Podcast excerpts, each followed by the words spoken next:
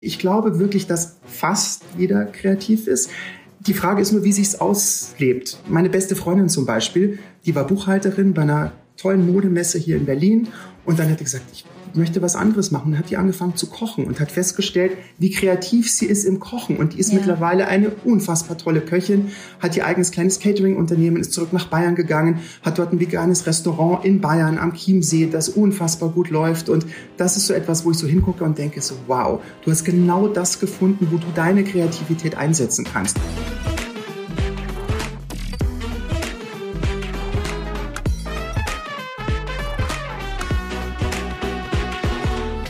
Herzlich willkommen zu Dare to Create, dem Podcast für alle, die mutiger, kreativer und unternehmerischer werden wollen. Mein Name ist Amy Sarah Carstensen und ich bin Kreativitätsbotschafterin und Gründerin und CEO von Artnight, dem führenden Anbieter von CIY, Created Yourself Erlebnissen im deutschsprachigen Raum. Was wir genau machen? Wir bieten seit sechseinhalb Jahren individuelle Malkurse an, online und offline, in Bars, Restaurants und Cafés oder eben online, bei denen du in einer Session Schritt für Schritt ein eigenes Kunstwerk malst, angeleitet von lokalen KünstlerInnen, wirklich ganz, ganz tollen Profis und so richtig in den kreativen Flow kommst. Das Beste, du kannst natürlich am Ende dein Kunstwerk mit nach Hause nehmen und deine vier Wände mit einem eigenen Werk schmücken. Und wenn du dich jetzt fragst, was ist denn eigentlich Kreativität? Und warum redet die so viel darüber? Kreativität bedeutet für mich, aktiv neue Ideen zu generieren und unabhängig von äußeren Einflüssen zu handeln.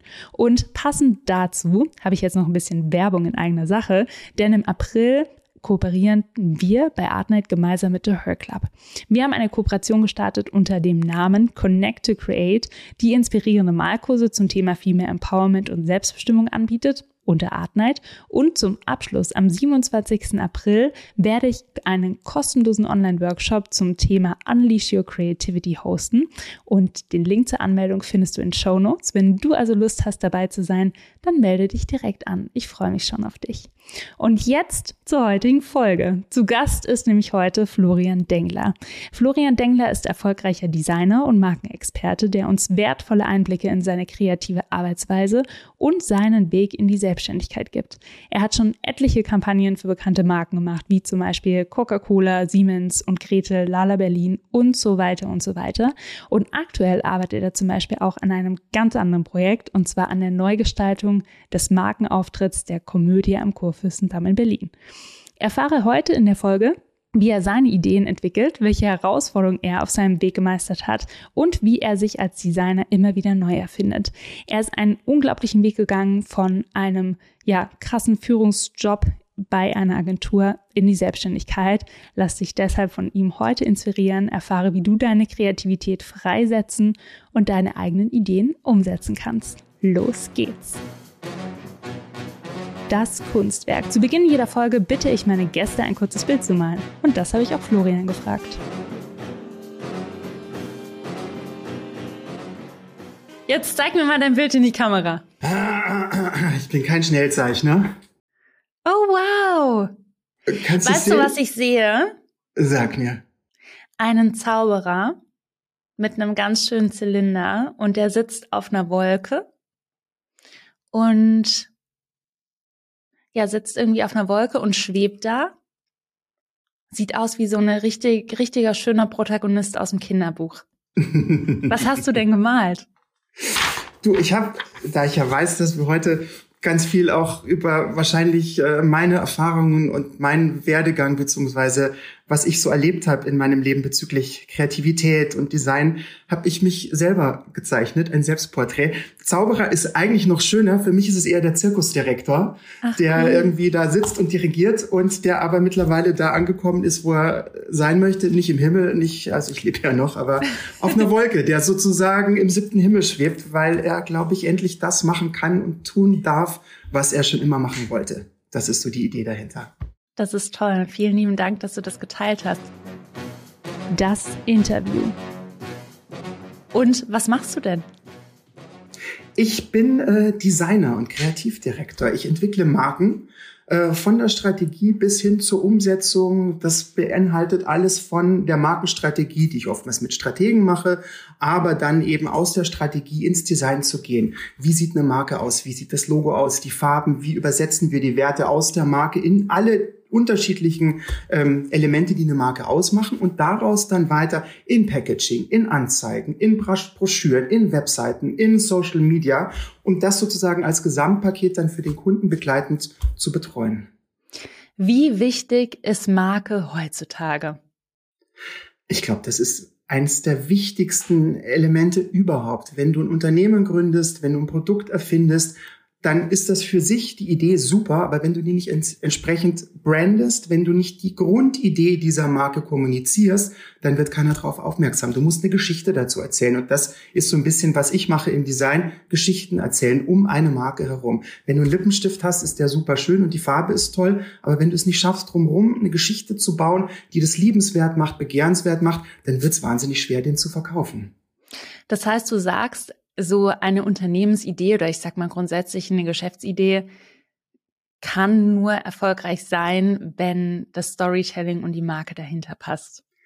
Ich glaube schon, mir würde jetzt kein Beispiel einfallen, wo das nicht so ist, weil man ja. kennt, man wüsste ja gar nicht, worüber man sprechen sollte, weil so eine Idee, die ist natürlich das ist das, was ich immer sehr bewundere. Da fehlt es mir so ein bisschen, diese Grund, das würde ich auch sehr gerne können. Ich bin nicht der, der die Initialzündung hat. Aber wenn jemand mit so einer Idee kommt und die dann zu übersetzen, das dann stark zu machen, das ist, glaube ich, etwas, zum Glück, sonst hätte ich meinen Job nicht, wofür man mich braucht oder meine Kollegen natürlich braucht. Hm.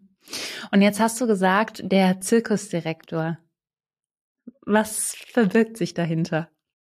Es ist ein bisschen so. Mein, mein Werdegang war so, dass ich sehr, sehr lange in großen Agenturen gearbeitet habe und war dort der Kreativdirektor oder der Head of Creation. Ich bin immer, warum auch immer, eigentlich passt das gar nicht so zu mir, na, vielleicht auch doch. Ich bin immer ziemlich schnell an die Spitze gestolpert und war dann verantwortlich für ein Team von 10 Designern, 20 Designern, am Schluss irgendwie für 80 Designer und habe dann so dirigiert wie ein Zirkusdirektor immer geschaut, wer passt am besten, wen nehme ich wohin und so weiter und habe dann aber entschlossen, das möchte ich nicht mehr machen. Ich möchte gern für mich selber arbeiten. Ich habe überhaupt nicht gestaltet. Ich bin im Flieger gesessen, ich habe viele Meilen gesammelt und hab, war bei den tollsten Kunden, bin dann wieder zurück und gesagt, du machst das, du machst das größer, das kleiner, also wie ein Zirkusdirektor und habe dann vor tatsächlich fast zehn Jahren beschlossen, das will ich nicht mehr, weil ich habe ja eigentlich Design studiert, Gestaltung studiert und ich wollte so gerne das wieder selber machen. Das ging da aber natürlich nicht. Da war gar keine Zeit. Ich war viel zu teuer. Ich hatte einen Tagessatz, der war so hoch, wenn ich irgendwie ein Logo gemacht hätte, das hätte kein Mensch bezahlen können. Ja. Und so habe ich dann beschlossen, ich mache selber. Und jetzt bin ich der Zirkusdirektor, der ganz alleine da oben sitzt und dirigiert. Und mit, jetzt dirigiere ich vielleicht meine Kunden ein bisschen. Wie schön. Mit welchen Kunden arbeitest du zum Beispiel zusammen? Ich habe eine große, das ist das Tolle auch. Das ist bei Branding generell oder wahrscheinlich bei Design überhaupt so toll, weil du in die unterschiedlichsten Bereiche reingehen kannst, von denen du zum Teil überhaupt keine Ahnung hast, aber mit dem Kunden natürlich langsam reinwächst. Ich habe Ahnung von meinem Bereich. Manchmal ist es auch ganz gut, wenn ich gar nicht so viel Ahnung von dem Bereich habe. Und das ist, ich habe angefangen eine gemeinsame Freundin mit und Gretel war eins meiner ersten großen Projekte. Das ist äh, Organic Beauty Make-up Cosmetics aus Berlin. Mit der habe ich die Marke entwickelt und äh, das ganze Packaging gemacht.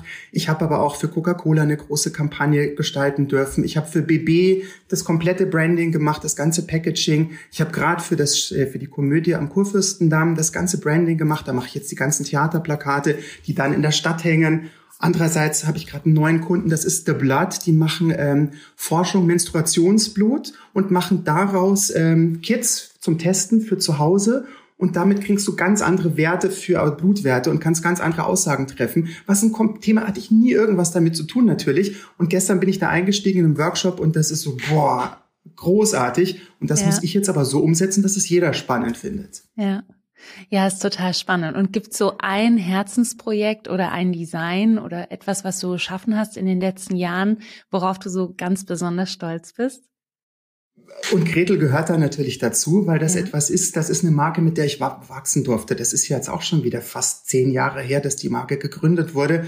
Die Gründerin Steffi ist eine sehr gute Freundin von mir und das manchmal klappt das, manchmal klappt das auch gar nicht. In dem Fall hat das super geklappt, weil wir beide und dann natürlich auch noch Christina, die andere Mitgründerin, wir hatten eine Idee, wir wollten eine Geschichte erzählen und ja. ich habe so ein bisschen geschafft, die auf den Weg zu bringen. Und auf einmal, wenn du das dann so siehst, wie dann das Packaging, du gehst irgendwie in einer anderen Stadt in einen Laden, in einen tollen Laden, ins Alsterhaus zum Beispiel, und auf einmal steht da ein Counter und da sind alle deine Sachen. Das ist natürlich so, das ist schon toll. Also da bin ich sehr, sehr stolz drauf. Und das kennt mittlerweile auch jeder. Es ist natürlich immer ganz schön, wenn man sagen kann, so, ich habe das und das gemacht. Und, ah ja, kenne ich. Das ist ein toller Moment. Ja, mein Unkretel Lippenstift ist auch in meiner Tasche hier neben mir.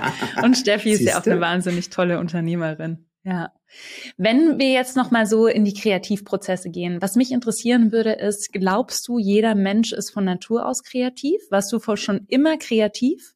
Also ist es uns so in die Wiege gelegt oder glaubst du, es ist eine Fähigkeit, die man erlernen kann? Bei mir ist es ein bisschen spezieller. Mein Vater ist Maler und der war Professor an der Akademie in München. Meine Mutter ist Keramikerin. Die haben sich beide auf der Akademie kennengelernt und so. Das heißt, ich habe von Anfang an, bei uns wurde immer gemalt, getöpfert. Ich habe einen Bleistift gehalten oder einen Buntstift war, konnte ich noch nicht mal laufen, da habe ich schon gezeichnet und gemalt. Was auch ein bisschen schwierig ist, weil es gab dann so einen Moment, wo ich gesagt ich will das gar nicht. Weißt du, wenn man sowas immer hat, dann ja. ist es auch gar nicht so besonders. Deswegen kann ich gar nicht so entscheiden, ob das was gewesen wäre, wenn ich nicht aus so einem Haushalt gekommen wäre. Aber ich glaube, dass tatsächlich, ich glaube wirklich, dass fast jeder kreativ ist.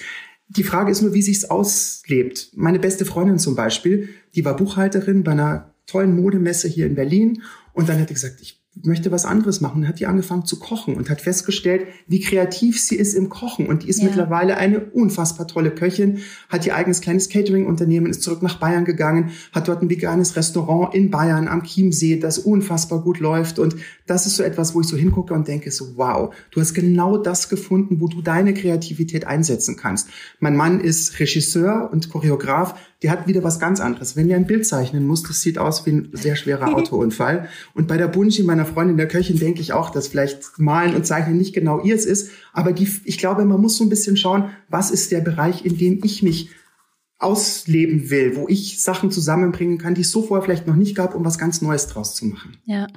Was bedeutet Kreativität für dich in einem Satz? Ich glaube, das ist tatsächlich die Verbindung von alten Dingen neu zusammenzusetzen, um was ganz Neues draus zu schaffen. Das ist so ein bisschen, auch dieser Drang, dieser, ich glaube, bei Kreativität ist ganz viel dieser Wunsch, dieser Drang. Also ich kann nicht jeden Tag, ohne nicht irgendwas zu skizzieren oder am Rechner irgendwas zu gestalten. Dieses, ich glaube, dieser Wunsch, etwas zu erschaffen, das ist, glaube ich, Kreativität. Ja, sehe ich genauso. Und Du hast ja jetzt einen Beruf ähm, oder bist in einen Beruf reingewachsen und hast dich dafür entschieden, den, glaube ich, viele junge Menschen auch als Vorbild sehen. Und was würdest du sagen, auch in der Branche, was braucht man, um es zu schaffen? Was braucht man, um erfolgreich zu sein? Was braucht man, um wirklich beruflich als Designer auch im Brandbereich durchzustarten, so wie du es getan hast? Also ich glaube tatsächlich, das Wichtigste ist eine Begeisterung zum wirklich Gestalten. Das heißt, wenn man schon in der Schule im Leistungskurs Kunst war, dann ist das wahrscheinlich schon mal ein Zeichen, dass man auf dem richtigen Weg ist. Ich glaube, was ich gefährlich finde, ist, wenn man Design nur machen möchte, weil das eben gerade sehr hip und angesagt ist. Weil das ist natürlich, als ich angefangen habe, war das so ein Nischen, da, da wusste man, wo studiert man das, wie macht man das. Mittlerweile gibt es so viele private Schulen, auch Hochschulen und so weiter. Und ähm, die Aufnahmebedingungen sind da manchmal auch ein bisschen laxer. Ich habe das natürlich gemerkt, als ich bei Metadesign zum Beispiel Portfolios angeschaut habe. Da waren auch Leute dabei, wo ich gesagt habe, na vielleicht wärst du besser eine Köchin geworden oder ein Regisseur oder so ähm, und bist vielleicht mit dem Gestalten. Aber wenn, wenn einem das liegt, wenn man gerne Collagen macht, wenn man was zusammenbastelt und so weiter, dann muss man, glaube ich, dann habe ich wenn ich gefragt werde, dann sollte man immer so ein bisschen mal gucken. Man hat jetzt das Internet wunderbar. Mal schauen, wirklich recherchieren und gucken, was spricht mich an, was begeistert mich, wo fühle ich mich hingezogen, wo denke ich, ist etwas, ein Bereich, in dem vielleicht ich auch noch einen Beitrag leisten könnte, um dann vielleicht auch bei dieser Agentur mal anzufragen und zu sagen, könnte ich da ein Praktikum machen oder bei einer Hochschule, wo man sieht, die arbeitende Studenten finde ich super stark, da sich äh, mal zu überlegen, wie könnte ich da eine Mappe machen oder so. Also schon schauen, wo sind so meine Peer Groups, wo fühle ich mich inspiriert und wo möchte möchte ich gerne hingehen. Ja. Und gab es so einen Moment, in deiner bisherigen Karriere, wo du so gezweifelt hast, dass das das Richtige für dich ist? Das gab's natürlich schon. Also ich glaube, der schwierigste Moment war tatsächlich der Sprung von Kreativdirektor, Head of Creation der größten Designagentur in Deutschland und dann zu sagen, ich mache mich selbstständig da dann zu gehen und zu sagen, ich mache das jetzt selber, weil ich hatte natürlich die besten Designer Deutschlands, waren alle in der Agentur. Die habe ich ja zum Teil durfte ich die Hand verlesen und holen und mentoren und größer machen und besser. Die waren alle viel besser als ich. Sind die wahrscheinlich heute noch. Und dann zu sagen, so, ich mache jetzt auch, was ihr macht und mache nicht mehr das, was ich am besten kann, nämlich alle dirigieren, sondern fange auch an zu gestalten. Das war schon ein Moment, wo ich so dachte, so, ob das gut geht. Also da war ich schon sehr nervös. Und was war so das Schlimmste, was passieren hätte können, was so in deinem Kopf drin war?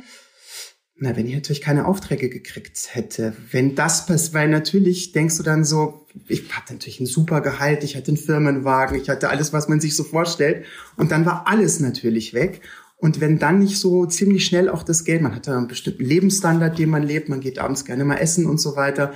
Und wenn man das dann nicht mehr halten kann, sondern sagen muss, auch lang, also ein Jahr hätte ich es bestimmt ausgehalten, aber nach einem Jahr zu sagen, ich bin gescheitert, ich muss wieder zurück in die Agentur, das wäre leicht gewesen, weil natürlich waren die Anfragen da, aber das wäre für mich, glaube ich, echt eine große Niederlage gewesen. Ja, ich habe auch, ich habe auch im Großkonzern gearbeitet bei Bertelsmann und habe mich dann ja vor sechs Jahren entschieden, ähm, auch ein Unternehmen zu gründen und habe dann Artnight gegründet. Und das war eine ähnliche Situation, schönes Gehalt gehabt, ähm, gutes Team gehabt und dann sozusagen jetzt presse ich irgendwie oder so wie Monopoly, gehe zurück auf los, starte wieder von vorne.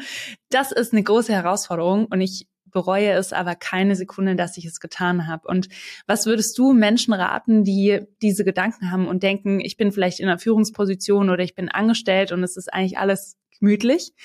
Und eigentlich spüre ich so in mir drin, dass ich was ganz anderes machen möchte, dass ich eigentlich vielleicht wieder so back to the roots will, ne? wie, wie du es auch getan hast, was würdest du diesen Menschen raten?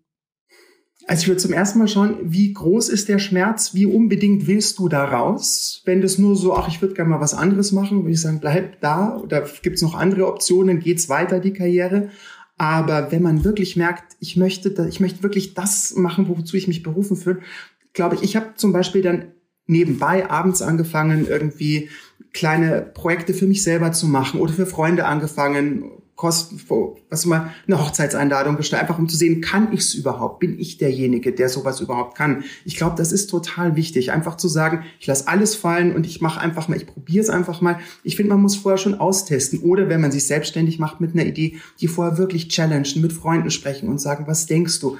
Weil nur Freunde werden dir, gute Freunde werden dir ehrlicherweise sagen, ich glaube, du kannst das. Und ich hatte das große Glück, dass sofort ein paar Freunde gesagt haben, endlich, ich warte nur, dass ich dich endlich buchen kann. Und sobald man da, und man traut sich das aber nicht aussprechen, weil ich war in dieser Position, wenn das rausgekommen wäre, dass ich eigentlich drüber nachdenke, woanders hinzugehen. Und deswegen muss man vorsichtig, aber punktuell schon das mal so ein bisschen streuen. Und mit den richtigen Leuten an seiner Seite kriegt man, glaube ich, sehr schnell ein gutes Feedback, ob das eine gute Idee ist oder nicht. Ja.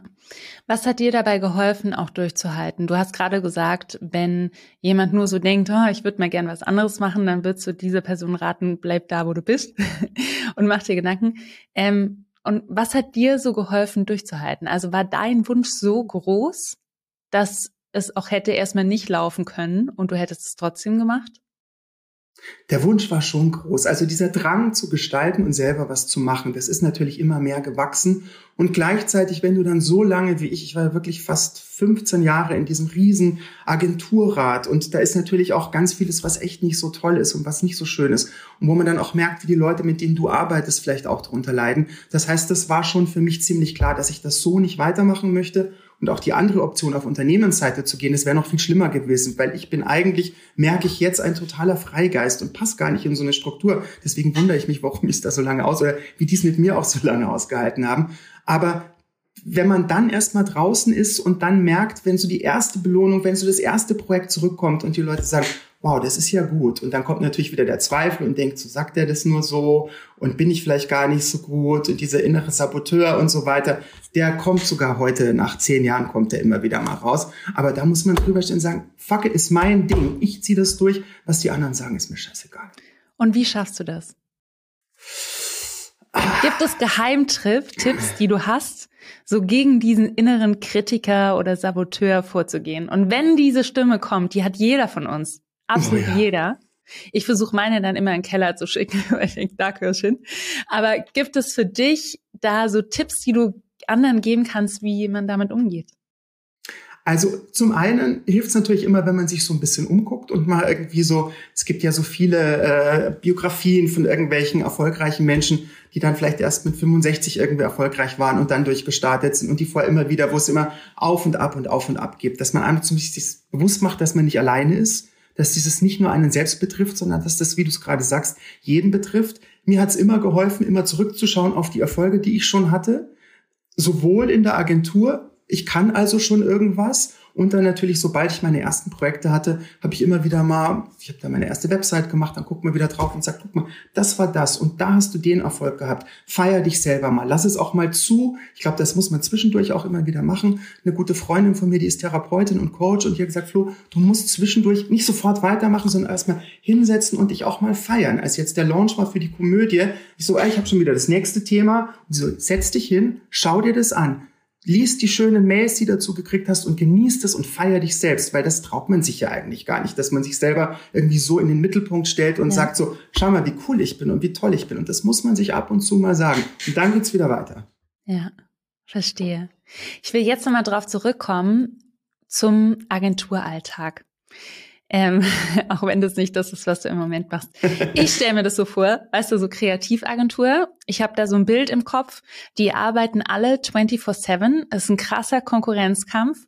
Und eigentlich die Freigeister, die kreativ Schaffenden, die, ähm, sag ich mal, eher rausgehen sollten und entdecken sollen, sitzen so richtig die ganze Zeit am Tisch und man versucht, Ideen aus sich rauszupressen. Wie ist es in der Realität? Der erste Teil stimmt, 24-7 ist es wahnsinnig viel Arbeit. Ja. Mein Mann kritisiert mich jetzt immer und sagt, du arbeitest zu viel und mach doch weniger. Sag so, wenn du mich kennengelernt hättest, als ich in der Agentur war, da, ich bin da jeden Morgen um sechs Uhr spätestens aufgestanden und kam abends um zehn nach Hause. Und zwar eigentlich immer. Und wenn Pitches waren, hast du die ganze Nacht durchgearbeitet. Der zweite Punkt, den kann ich nicht so unterschreiben. Dadurch, dass ich ja derjenige war, der bestimmt hat, wie das Arbeitsklima war, konnte ich genau, ich, mir war es ganz wichtig, ich wollte genau diese Freigeister. Ich wollte lauter Leute haben, die viel besser sind als ich, die irgendwie natürlich auch selbstständig ganz tolle Sachen machen konnten. Ich wollte denen aber eine Umgebung bieten, einen Raum und auch eine Möglichkeit, Kunden zu bekommen, die großen, weißt du, die Audis und die sie, also halt die wirklich die großen, die man sich so wünscht, die man als kleiner Designer vielleicht nicht kriegt. Und dann aber einen Raum zu schaffen, wo die total geschützt sind, wo ich alles von denen fernhalte, was Negatives vom Kunden kommt, sondern die machen, ich briefe die, die haben einen Freiraum, die können so wild werden, wie sie wollen. Ich nehme das, ich kuratiere das, ich wähle das aus, gehe zum Kunden, bringe es zurück und sage dann nicht, der Kunde fand alles scheiße, sondern sagt, guck mal, wenn wir das noch so machen und das noch so machen, dann sind wir noch besser. Und die haben das Gefühl, dass sie gewertschätzt werden und dass ja. sie Lust haben auf die Arbeit und dass sie eben dann auch Lust haben, in so einer Riesenagentur zu arbeiten. Und ich glaube, dass ich das ganz gut gekonnt habe. Super. Wie entstehen deine Ideen? Das ist natürlich ganz vielfältig. Am wichtigsten ist für mich immer ein richtig gutes Briefing. Ich liebe es sehr, mich mit den Kunden hinzusetzen und ich saß gestern vier Stunden am Potsdamer Platz und habe mir alles über das Thema Menstruation erzählen lassen, was es nur ging. Und das war für mich, und jetzt kann ich, ich muss gestehen, wahrscheinlich vor zwei Monaten hätte ich das schon allein den Begriff gar nicht so locker ausgesprochen, weil das ja immer noch ein Tabuthema ist. Und auf einmal sitze ich da und die sitzen da mit so einer Begeisterung für das Thema und auf einmal sitzt, und wenn man da so einsteigt, so, das ist der erste Teil, ein gutes Briefing. Und dann geht's aber los. Dann bin ich ein großer Freund von, ich liebe Recherche. Ich gucke in allen Ecken und Enden. Ich gucke im Internet, ich gucke auf der Straße, ich recherchiere, ich spreche mit meinen Freundinnen, die es alle sehr seltsam finden, mit mir jetzt über das Thema Menstruation zu sprechen. Das finde ich alle total furchtbar, was ich sehr lustig finde. Und ähm, und fange dann an, mir Moodboards zu bauen, digitale Moodboards im Kopf. Und was ich jetzt ganz neu habe, ich weiß, es ist ein sehr kontroverses Thema, aber KI ist natürlich etwas, wo ich jetzt so angefangen habe, ich habe mich so ein bisschen reinzufuchsen und wo ich auch merke, dass man sich da ganz viel spannende Inspirationen holen kann. Mhm. Und wenn du dann die Inspiration gesammelt hast, was passiert dann bis zur Umsetzung? Was sind so die Zwischenschritte? Dann fange ich an zu gestalten. Dann gehe ich in InDesign. Ich mache nicht mehr sehr viel mit, mit Papier, weil ich einfach viel schneller am Computer bin und fange an. Ich fange als erstes mache ich fast immer die Schrift. Ich schreibe den Namen des neuen Unternehmens, der Marke, des Produkts in tausenden Schriftarten und gucke mir das immer an. Also wenn ich das auf dem Shelf sehe oder wenn ich das im Internet sehe, ist das etwas, was mich anspricht? Was erzählt mir das für eine Geschichte? Und wenn ich dann die Schrift habe, dann fange ich an, Logos daraus zu entwickeln. Vielleicht zeichne ich das Logo ganz neu, vielleicht baue ich das mit einer Schrift zusammen und auch da hunderte von Seiten, Seiten, Seiten. Und dann lasse ich es, wenn es geht, vom Zeitdruck her, das mal zwei, drei Tage liegen und dann fange ich an zu selektieren und zu kuratieren. Das ist eine Idee, da kann ich das dazu erzählen. Und dann schaue ich zu welchen, welche Geschichten zu diesen Designentwicklungen sind die, die mich am meisten packen und aus der Sicht des Kunden und dessen Kunden her. Und das sind dann, wenn es gut geht, so drei bis vier Designs, manchmal sind es auch fünf, wenn man sich nicht entscheiden kann. Und die fange ich dann an, richtig auszuarbeiten. Wie sehen die Bilder dazu aus? Wie sehen die Farben dazu aus? Wie sieht das Packaging dazu aus? Und dann gibt es Moodboards und dann geht man zum Kunden und präsentiert. Hm. Wann kommen dir denn so die besten Ideen? Morgens. Ich bin ein absoluter Morgenmensch am liebsten stehe ich, also ich stehe nicht gern um 5 Uhr auf, aber ich weiß, wenn ich um 5 Uhr aufstehe, dann habe ich bis 10 Uhr eigentlich alles geschafft. Dann könnte ich mich eigentlich wieder ins Bett legen. Macht man natürlich nicht. Ja. Aber morgens habe ich, fällt mir alles ein. Abends kann ich besser abarbeiten, aber morgens am besten in der Badewanne. Ich traue es mich kaum zu sagen, aber ich liebe es ja zu baden. Kann man jetzt eigentlich mit der Energiekrise nicht mehr so oft. Ich reduziere es auch schon, aber die besten Ideen habe ich in der Badewanne. Das ist witzig, weil oft sagt man ja auch, ne, dass man so gute Ideen in der Dusche, in der Badewanne hat. Also gerade auch solche Situationen, wo man eigentlich recht entspannt ist, äh, gechillt ist, dass dann das Hirn automatisch anfängt, diesen ganzen kreativen Schaffensprozess so in Gang zu setzen und einen mit Ideen auch zu versorgen. Bist du auch so ein Mensch, der nachts Ideen hat? Beim Träumen oder so? manchmal wache ich das Schlimme ist, ich vergesse meine Träume. Ich träume wahnsinnig viel, aber ja. ich vergesse die dann immer sofort. Und ich weiß, da war irgendwas, da war irgendwas. Aber tatsächlich ist es dann so in diesem Aufwachen und das dann so wahrscheinlich im Hinterkopf noch wabern, da kommen dann die Ideen, so dass ich irgendwie natürlich bei einem großen Projekt, wo man irgendwas zu knacken hat, da denkt man ja 24 Stunden drüber nach und so weiter. Da kommt es dann tatsächlich auch mal in der U-Bahn oder irgendwie beim Mittagessen, wo man sich da so, warte, warte, warte, muss kurz was aufschreiben und dann geht's wieder weiter. Also das ja. ist schon so etwas, was permanent im Hinterkopf läuft. Egal, wo, ob man im Theater sitzt oder im Kino. Im Gegenteil, manchmal sitzt du im Kino und siehst eine Szene und denkst so, Genau, das ist es. Obwohl es eigentlich jetzt inhaltlich nochmal was anderes ist, aber die Idee, die Geschichte, die dahinter steckt, die lässt sich vielleicht genau auf dieses Thema übertragen, das ich gerade kommunizieren will. Ja, und wenn du Ideen hast, wie notierst du dir diese? Ich hau ganz viel kurz als Notiz in mein iPhone oder ich habe hier ein absolutes Zettelchaos. Also gut, dass hier nur dieser Ausschnitt gezeigt wird. Hier außenrum sieht es ganz furchtbar aus. Hier liegen tausend Zettel, Ideen, Ausrisse, Ausschnitte, dann was weiß ich, irgendwelche Schokoladenverpackungen, die ich mitgenommen habe. Das liegt hier alles. Und außenrum habe ich mir auch so eine kleine Galerie irgendwie gebaut, wo dann meine ganzen Arbeiten hängen und so weiter, ja. wo man dann immer wieder mal auch zurückgehen kann und so. Insofern, ich liebe, ich bin nicht so ein guter Scrapbooks und so weiter, da bin ich zu unordentlich dafür. Aber so ein riesengroßer, chaotischer Haufen, wo ich immer was rausziehe und weiß, ach, da ist noch das, das ist so ein bisschen mein Geheimnis. Ja, sehr schön. Ich habe auch angefangen letztes Jahr ähm, Ideen immer wieder aufzuschreiben. Auch teilweise viel, viel mehr wieder richtig auf Papier mit einem Stift.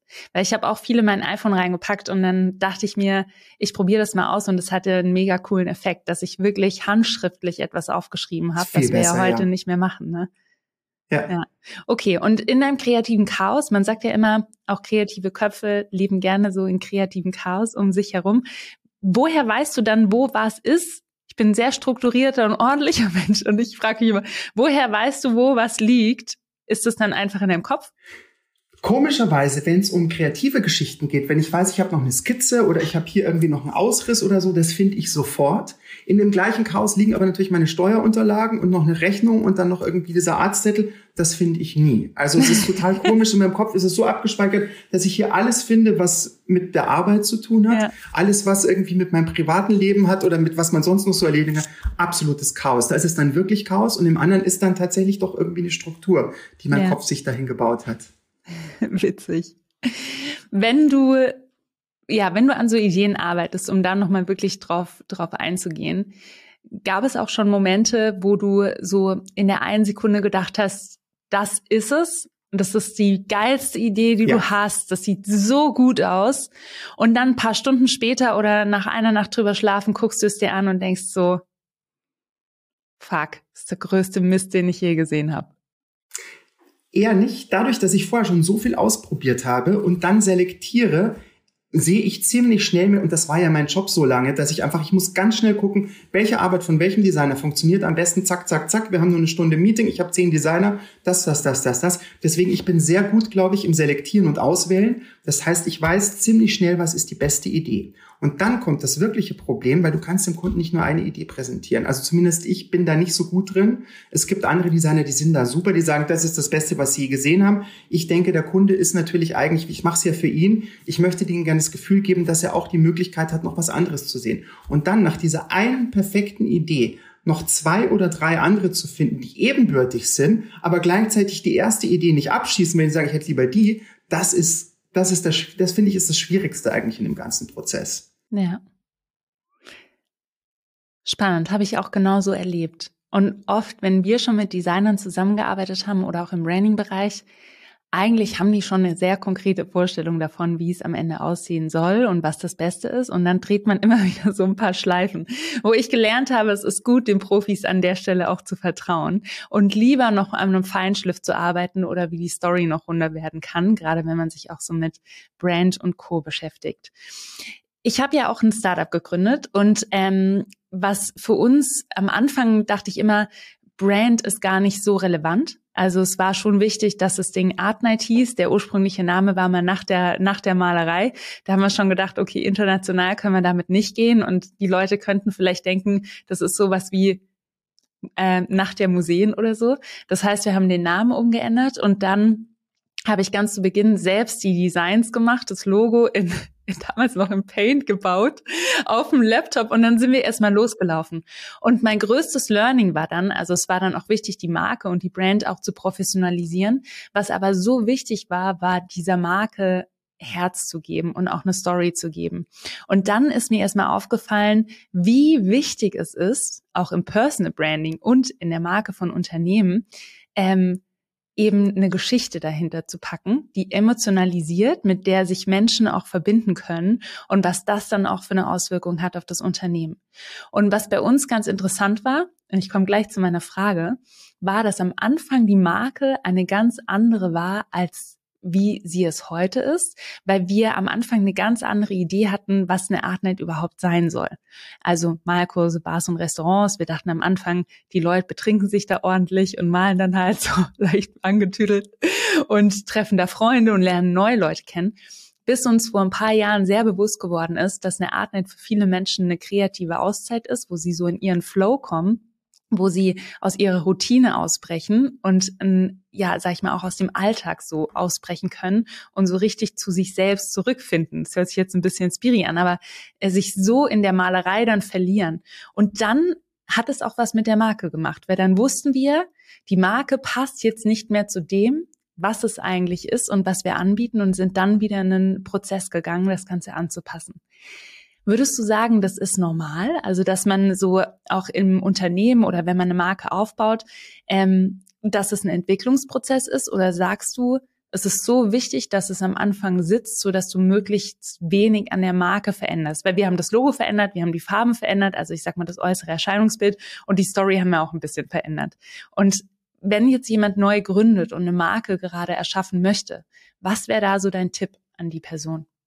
Oder Personen. Ich, ich kenne das ganz genau, von dem du erzählst. Und ich ja. bin manchmal auch der Nutznießer eines solches Effektes. Also es gibt tatsächlich nicht wenige Kunden, die zu mir kommen und sagen, du, wir haben da entweder selber oder mit einer anderen Agentur oder so schon mal angefangen und irgendwie fühlen wir uns nicht wohl, es gefällt uns, aber wir wissen nicht wieso. Und dann kann man reingehen, das war, ich weiß nicht, ob man es sagen darf, bei und Gretel war das genauso. Da stand ein komplettes Corporate Design, ein, es sah auch total schön aus und trotzdem war es so, dass man es nicht gefühlt hat, obwohl es schön war, weil die Geschichte, weil man keine Geschichte dazu erzählen konnte. Wenn es tatsächlich entweder auf einer falschen Geschichte erzählt wird oder sehr oberflächlich, wir machen einfach mal ein schönes Logo, das super aussieht, du kannst es aber nicht mit Leben und einer Geschichte fühlen, dann passiert das sehr schnell. Deswegen sage ich, dass es bin ein großer Freund von einem richtig guten Workshop am Anfang mit allen Beteiligten, die damit zu tun haben. Bei einem kleinen Unternehmen ist es weniger, bei einer großen Agent oder bei einem großen Unternehmen muss man schauen aus den verschiedensten Bereichen, ob das aus HR ist oder auch aus, aus, aus Controlling auch und auch dem Vertrieb und so weiter, die Leute zusammenzubringen und dann erstmal zu schauen, was ist das denn, was ihr da wollt? Was ist eure Vision? Wo wollt ihr hin? Was, wo, wer sind eure Zielgruppen? Was wollt ihr denen erzählen? Und da kommt das wirklich alles auf den Tisch. Das wird dann alles, es kann manchmal auch ein wirklich schmerzhafter Prozess sein.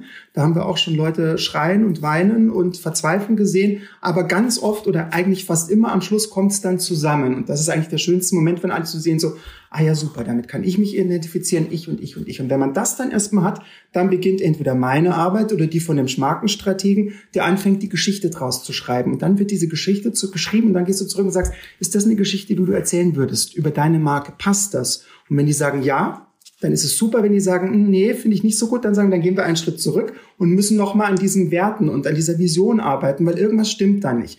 Und man geht so lang bis bei, und deswegen dieses schrittweise Vorgehen, dann ist die Geschichte fertig, dann steht die Marke und dann fange ich zu, an zu gestalten. Und dann ist es sehr selten, dass es vorkommt, dass jemand sagt so, oh, ich habe mir was ganz anderes vorgestellt, weil ich arbeite ja auf dem, was wir vorher zusammen erstellt haben. Und dieses Schritt für Schritt immer weitergehen und wenn was nicht passt, gibt man nur einen Schritt zurück und nicht wieder ganz am Anfang. Das finde ich ist, glaube ich, die beste Möglichkeit, weil, wie du schon sagst, wenn man alles nochmal von vorne anfangen muss, das ist nicht nur teuer, das kostet auch viel Kraft und Nerven. Und wie oft willst du so einen Prozess machen? Das ist ja beim ersten Mal toll, beim zweiten Mal denkt man sich so, oh, jetzt müssen wir schon wieder machen. Insofern, je solider die Basis ist, umso besser. Ja. Stimme ich zu. Und gibt es so Marken, die dir direkt in den Kopf kommen, wo du sagst, holy moly, was für ein geiler Transformationsprozess diese Marke irgendwie durchlaufen hat? Ich überlege gerade, es gibt so ein wirklicher Transformationsprozess, die sich also neu positioniert haben und dann irgendwie mit einem neuen, mit einem neuen Anspruch an den Markt gegangen sind. Ja, oder weißt du, ein Beispiel, was mir direkt einfällt, ist zum Beispiel Birkenstock. Ich finde, die haben ja. das wahnsinnig gut gemacht, so von einer, so einer, so einer alten Marke, wo man sich so gedacht hat, never ever, eigentlich ja wieder was total Trendiges und Bodenständiges zu machen und noch nicht mal, glaube ich, das Logo richtig angepasst haben. Also sie haben halt eine neue Geschichte erzählt und die ganzen, das ganze Branding und die Geschichte da drumherum angepasst. Das fand ich zum Beispiel beeindruckend. Total, finde ich auch. Ich hätte früher nie Birkenstock getragen. Dann gab ja so der Versuch, über Heidi Klum das ein bisschen schicker zu machen. Jetzt erst recht nicht. Und dann ist aber tatsächlich irgendetwas passiert. Und das war bei denen, das war sehr unterschwellig. Und das war natürlich, das ist weniger über Design, aber über Kommunikation passiert. Ich glaube, Hugo Boss macht das jetzt auch gerade. Die machen ja. gerade eine Transformation. Hugo Boss war früher immer so die Marke für den, für den Geschäftsmann, der irgendwie auch mal gerne allein auf Reisen geht. Und mittlerweile ist es, wenn du jetzt die, die, die Marke und die, die Bildwelt anguckst, und ganz viele Fashion-Labels haben das natürlich. Auch ein Gucci, die das geschafft haben von etwas, was sehr spießig und überkommen war, zu dem absoluten Trendsetter zu werden. Deswegen zum Beispiel bei Gucci haben die jetzt gerade den Kreativdirektor rausgeschrieben weiß nicht, rausgeschmissen, aber der ist nicht mehr da, Alessandro Michele, der es aber geschafft hat, dass es so total verspielt, was genau meins ist. Jetzt bin ich super gespannt, wie geht's denn jetzt weiter? Also ja. in der Modeindustrie siehst du es eigentlich permanent, dass Marken sich permanent neu erfinden. Bei den großen Marken, da gibt's natürlich die großen Beispiele, wie zum Beispiel BP oder so, wo es überhaupt nicht funktioniert hat, weil die das nicht einhalten konnten, was sie versprochen haben. Und diese Beispiele sind fast häufiger als die, die es dann geschafft haben, weil wenn du versuchst, nur über eine gute Geschichte dich neu zu positionieren, aber die Werte stimmen eigentlich gar nicht, dann ist es natürlich zum Scheitern verurteilt. Ja. Und dann verschwindest du auch ganz schnell in der Versenkung oder kommst auf die schwarzen Listen. Mhm. Jetzt vielleicht noch ein anderes Thema, wo du deinen Input geben könntest. Personal Branding ist ja gerade auch in, in aller Munde. Ne? Also wenn man jetzt nicht nur bei Unternehmen eine Marke aus, aus Unternehmen erschafft, sondern eben auch aus Personen. Und ich erlebe immer wieder auch in Gesprächen, dass es vielen sehr schwer fällt, eine eigene Marke um sich herum zu erschaffen. Hast du da Tipps aus deiner Expertise? Ich kenne es natürlich von mir selbst. Ich musste natürlich vor zehn Jahren musste ich das ja auch machen und das ging so ganz zaghaft und es hat auch lange gedauert, weil ich gar nicht wusste, wer bin ich denn eigentlich. Ähm, ich habe ist tatsächlich so, weil ich natürlich denke, ich kann alles selber und am besten habe es natürlich selber und alleine mhm. gemacht, aber eigentlich ist das nicht der richtige Weg. Eigentlich muss man tatsächlich mit sich mit jemand zusammensetzen, dem man vertraut, von dem man die Arbeiten gut findet, von dem man die Denkweise gut findet, sich mit dieser Person zusammenzusetzen, ob das im Freundeskreis ist oder ob man wirklich mal das Geld in die Hand nimmt, um sich das sich selbst zu finden und eigentlich genau den gleichen Prozess durchzugehen wie ein Unternehmen, wie eine Marke, wie ein Lippenstift, sondern das auch für sich selber zu machen. Wofür stehe ich? Was sind meine Werte? Wo möchte ich gerne hin? Was möchte ich gerne, dass die Leute über mich sagen? Und wenn du das nicht gemacht hast, dann wird's halt immer ein bisschen beliebig. Dann willst du, was, was finde ich eigentlich am schönsten von mir? Das stelle ich so nach vorne und so weiter. Aber es ist nicht das, was wirklich der Kern ist. Und wenn du den nicht triffst, dann ist es schwierig. Ich habe keine Ahnung, ob ich es mit meiner Webseite geschafft habe, das so hinzukriegen, weil, wie gesagt, ich habe gar nicht so viel Zeit gehabt, mich damit zu beschäftigen. Aber eigentlich müsste man genau das machen. Und ich habe tatsächlich auch nicht nur einen, sondern mehrere Kunden, die tatsächlich eine einzelne Person sind und sich selber branden. Und das sind super spannende Prozesse. Die sind zum Teil auch zäher als Prozesse mit einem Unternehmen mit fünf äh, für Unternehmensbereichen. Also das kann schon auch wirklich ans Eingemachte gehen. Ja, vor allem auch, weil man ja persönlich dahinter steht mit seinen eigenen Werten. Mir ist es auch unglaublich schwer gefallen, mich für ein Coverdesign jetzt für den Podcast zu entscheiden. Und es war ein Hin und das Her. Das glaube ich dir. Also da sind die drei Personen, mit denen ich da gearbeitet habe, die sind fast wahnsinnig geworden mit mir. Und dann immer wieder diese Aussage, ich fühl's nicht. Ne, man kann es gar nicht so richtig beschreiben, aber ich glaube, das ist so das katastrophalste Feedback, wenn man immer wieder sagt, so ja, ich fühl's nicht. Aber dann stimmt auch irgendwas noch nicht und dann war mein Briefing nicht gut genug und ähm, ja, und jetzt fühle ich mich ganz wohl damit. Aber es hat ein bisschen gedauert und ich glaube, ja. da ist auch immer wieder Geduld gefragt. Total, ja. Ist nicht einfach, aber es funktioniert. Man muss halt, es muss sehr ehrlich sein. Also ja. wenn man da versucht, was zu verkaufen, was man eigentlich gar nicht ist, wird es total schwierig und dann fühlt man es natürlich auch nicht. Nicht, dass es bei dir so gefallen gewesen wäre, aber ja. du weißt, was ich meine. Und wenn jemand dir das Feedback gibt, ich fühle es nicht, Florian, was, was weißt du dann, was so deine Arbeit ist oder was jetzt so dein nächster Step ist? Es ist, es ist tatsächlich, ist es mir in den zehn Jahren, die ich jetzt selbstständig ab in der Agentur war es schwieriger, weil es nochmal eine andere Konstellation ist und so weiter. Das sind die, ich habe auch ein anderes Kundengefüge. Es ist mir einmal oder maximal zweimal passiert, wo das Gegenüber gesagt hat, das ist überhaupt, und ich war so, ich fand's so toll und ich war fast ein bisschen verliebt in meine eigenen Entwürfe, was immer gefährlich ist, sollte man nie sein.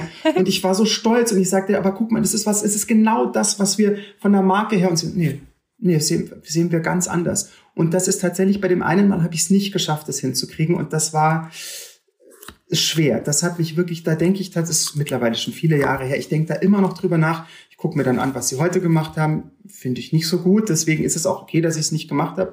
Aber es ärgert mich, dass ich es nicht geschafft habe, die mit der Geschichte, die ich zu ihrer Marke erzählen möchte, zu begeistern. Das tut echt weh.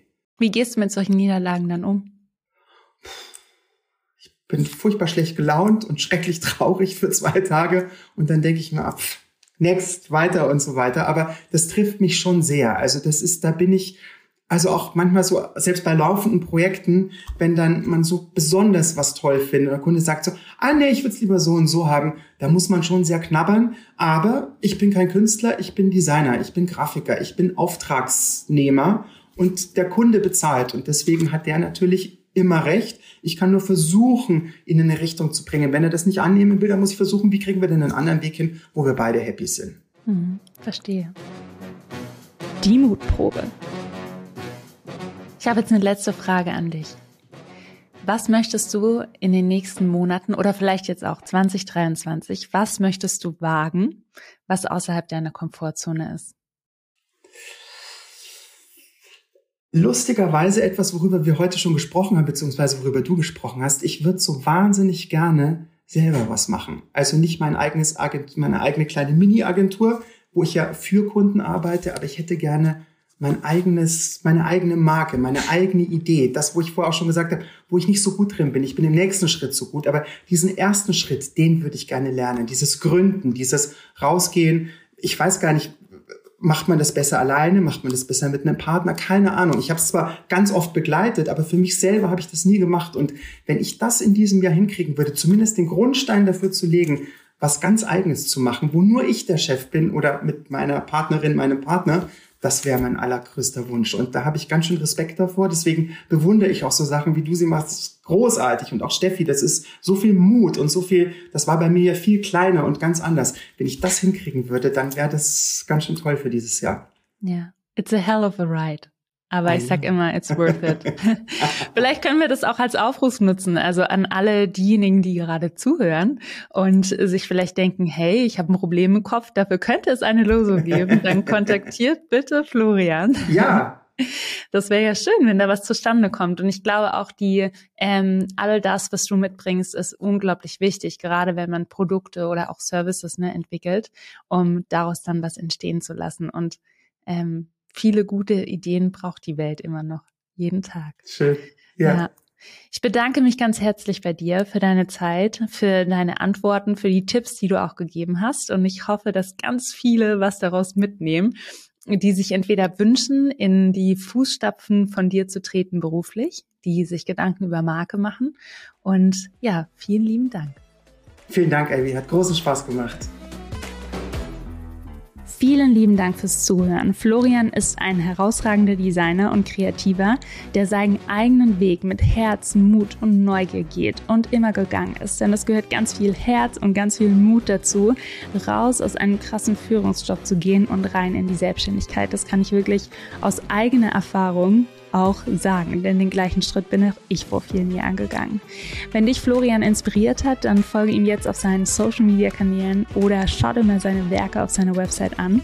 Folge mir auf Instagram und wenn dir diese Folge gefallen hat, dann würde ich mich wahnsinnig über deine Bewertung freuen. Einfach auf die Sternchen klicken und schon hast du meine Podcast-Arbeit belohnt. Vielen lieben Dank.